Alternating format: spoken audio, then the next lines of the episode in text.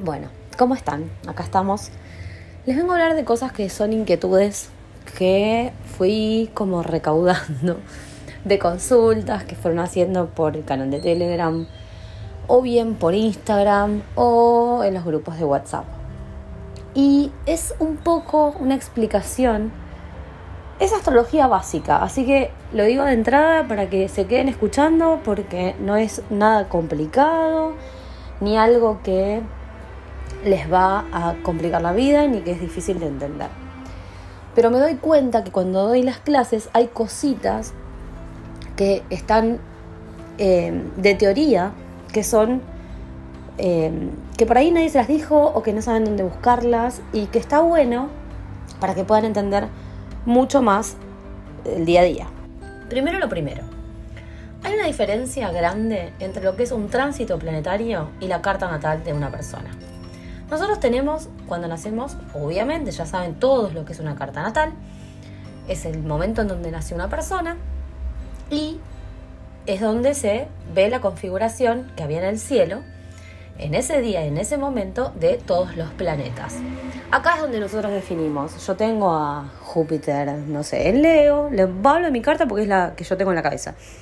Tengo a Mercurio en Pisces, tengo el ascendente en Virgo, tengo el medio cielo en Géminis, y así, ya les voy a decir más cositas de mi carta. Pero, pero como les digo siempre, los planetas no se quedaron quietos, se siguen moviendo.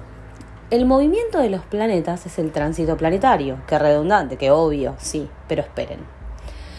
Cuando yo comparo el tránsito planetario con mi carta natal, puntual, esto en general lo hacemos en consultas, lo pueden hacer con consulta con un astrólogo o lo pueden hacer si tienen el conocimiento lo que va a pasar es que la energía global para todos los signos de un planeta, supongamos que estamos viendo el tránsito de Júpiter. Júpiter ahora está en Acuario, está saliendo de Acuario y está por pasar a Pisces.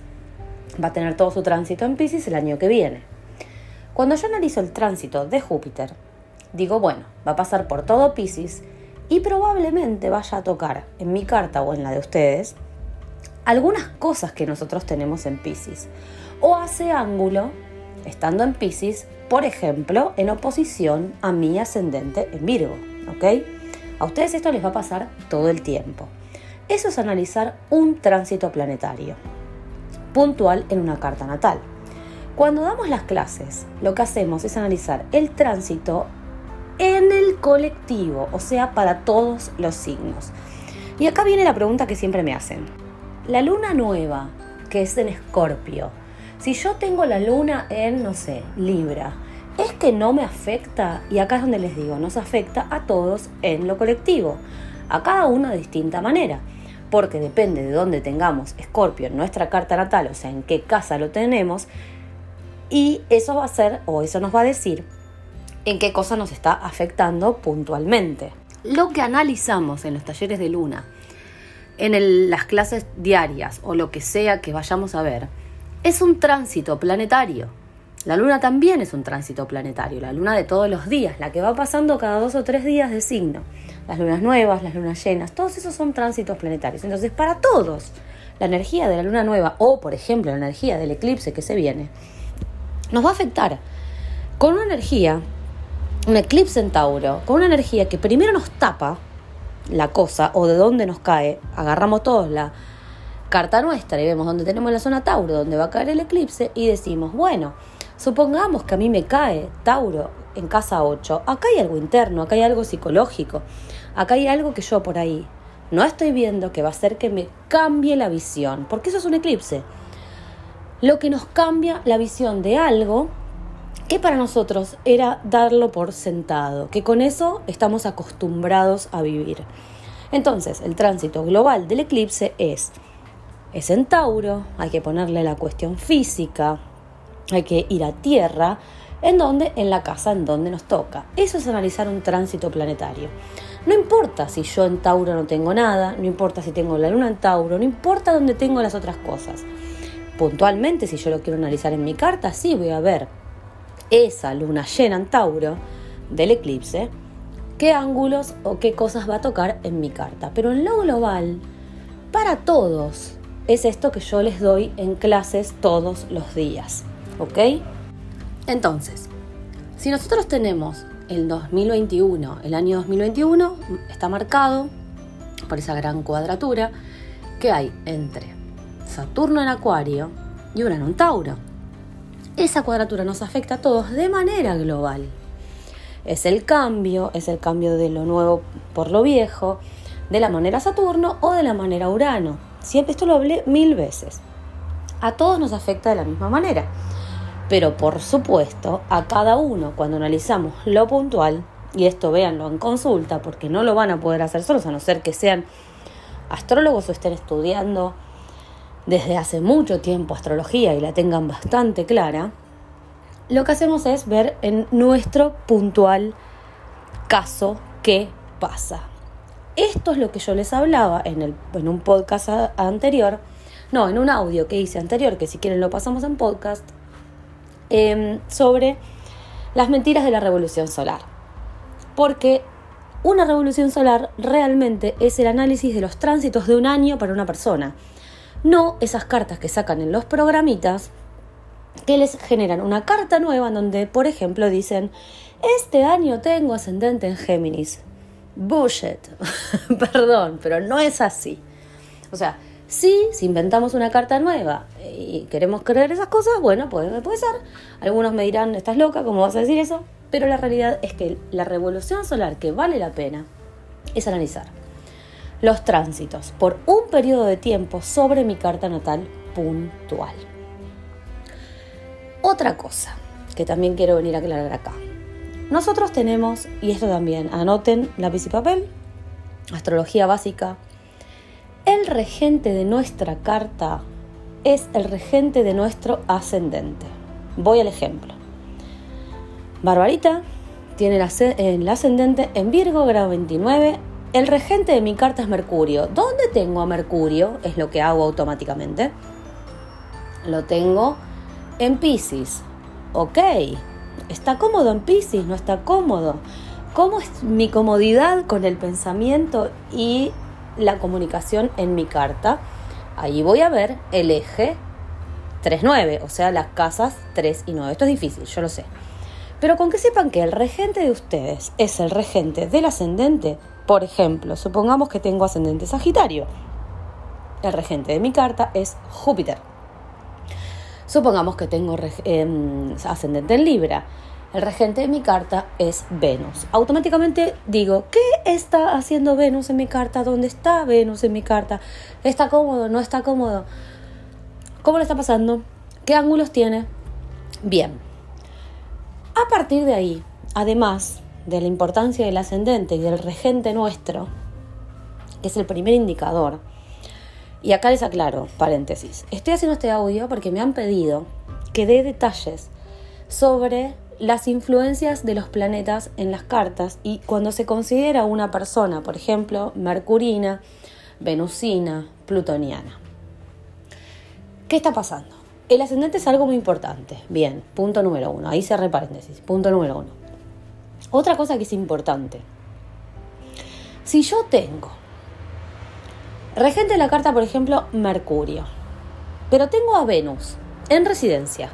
Supongamos que la tengo en Tauro o la tengo en Libra. Y además tiene tres cuadraturas. Y además tiene dos oposiciones. Y además está en la casa 2 o en la casa 7. O sea, las casas de Tauro o de Libra. Esa persona es una persona venusina. Esto lo expliqué en el caso de las personas plutónicas en el audio que hice de las personas plutónicas. Entonces, el regente de la carta es Mercurio, pero esa persona es una persona muy venusina. Entonces, cuando Venus está activa, cuando Venus tiene conexiones de tránsito, por eso les explicaba lo del principio del audio, cuando están tránsitos importantes o cuando Venus cambia de signo, esas personas que son venusinas van a sentirlo de una manera mala. No, nada que ver, quizás es algo genial. Y les vuelvo a dar el ejemplo de Júpiter. Cuando Júpiter esté súper activo en Pisces, que es donde está Neptuno, de la primera mitad del año que viene, las personas que tienen Júpiter fuerte, las ascendentes Sagitario, las que tienen Júpiter en Pisces, las que tienen a Júpiter en casa 9, eh, o por ejemplo en casa 12, ahí está, Júpiter en casa 12, mi ejemplo. Esa persona tiene un Júpiter fuerte, va a sentir la movida de Júpiter. Y Júpiter, en general, trae cosas buenas.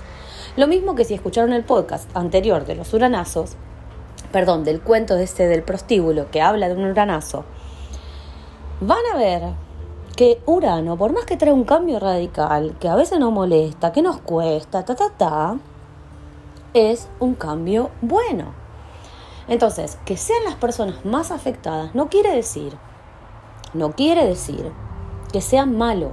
Al contrario, simplemente que una persona que tiene mucha agua, que sus planetas principales, o sea, que tienen, por, eh, sí, sus planetas principales son, por ejemplo, la Luna, o mucho Leo, mucho Casa 5, o sea, ya estaríamos hablando del Sol. No sé si la van a, no sé si van a estar tan movedizos en ese periodo. Esto es para la astrología de tránsitos. Obviamente es un paso súper más, un escalón, 10 escalones más arriba de lo que es analizar nuestra carta natal. Pero yo sé que hay muchas personas que están escuchando y que saben bastante de astrología y que por ahí estos datos, esto que les estoy diciendo, no lo encuentran en muchos libros. Una chica en un grupo de WhatsApp le decía a otra, busca en Google del regente de la carta, hay mucho para leer, hay mucho para saber. Sí, claro que sí, pero estas cosas que les estoy diciendo es difícil de encontrar en los libros. Esto se pasa de astrólogo en astrólogo, el que te enseña te lo dice, y así. Entonces, busquen en principio su regente de la carta. En este momento, con esta semana, o en otras semanas, cuando Mercurio esté muy activo, o cuando Mercurio estuvo en Libra, que retrogradó, que fue, que vino, las personas mercurinas estábamos a flor de piel con las cosas. Y lo mismo pasa cuando son de mucho Marte y bla, bla, bla. Entonces, una cosa que poco se analiza es cuando los planetas están en regencia o en total contrariedad con la regencia. Mi caso, yo tengo Mercurio en Pisces, prácticamente en oposición a mi ascendente. Y tengo ascendente en Virgo. ¿Dónde está cómodo Mercurio? En Virgo o en Géminis. ¿Y dónde está el mío? En Pisces. Entonces el pobre Mercurio mío no habla y por eso llegó la bruja porque de algún lado tenía que comunicar todas estas cosas. Ahora, supongamos que tenemos una carta en donde tenemos mucha presencia de Marte. Tenemos a Marte en Aries, a Marte en Escorpio, a Marte en casa 1, a Marte en casa 8. Ven que lo que digo son las casas de los signos. Bueno, cuando Marte active, cuando se junte ahora el 10 con Mercurio y además esté en oposición a Urano directa, recuerden que les hablé en este audio también de la cuadratura principal del 2021. Va a estar en oposición directa con Urano. Ahí se viene, por ejemplo, para las personas marcianas, el cambio radical. Ahí se viene el destape, la liberación vendría a ser de la cosa. ¿De qué cosa? No sé, cada uno sabrá. Y la última cosa que les digo es, por favor, dejemos de culpar a los planetas, a la astrología, al clima astrológico, a la luna llena, a la energía del día por las decisiones que nosotros tomamos. Seamos, aprendamos de lo último, bueno, no lo último, todavía falta bastante de Saturno en Acuario. Aprendamos de las responsabilidades que implican hacernos cargo de nuestras propias decisiones, de nuestras propias metas, no metas, de nuestras propias estructuras, que sean propias, que no sean ni porque me lo dijo mi mamá, ni porque mi papá quería que yo estudiara abogacía, ni porque en mi familia, si no te casas antes de los 30 o no tenés un hijo antes de los 30, estás perdido. Aprendamos de este Saturno en Acuario que viene a traer el cambio de una manera responsable. Y dejemos de decir, es que tengo Marte en Aries y entonces es por eso que soy hiper reactivo. Entonces, aguantame los gritos porque soy así. No, chicos, de ninguna manera. Eh, la lógica, y como les dije también, siempre les digo, el ser bueno o mala persona, buena o mala persona, depende de nosotros, no depende de nadie más, y menos que menos de los planetas.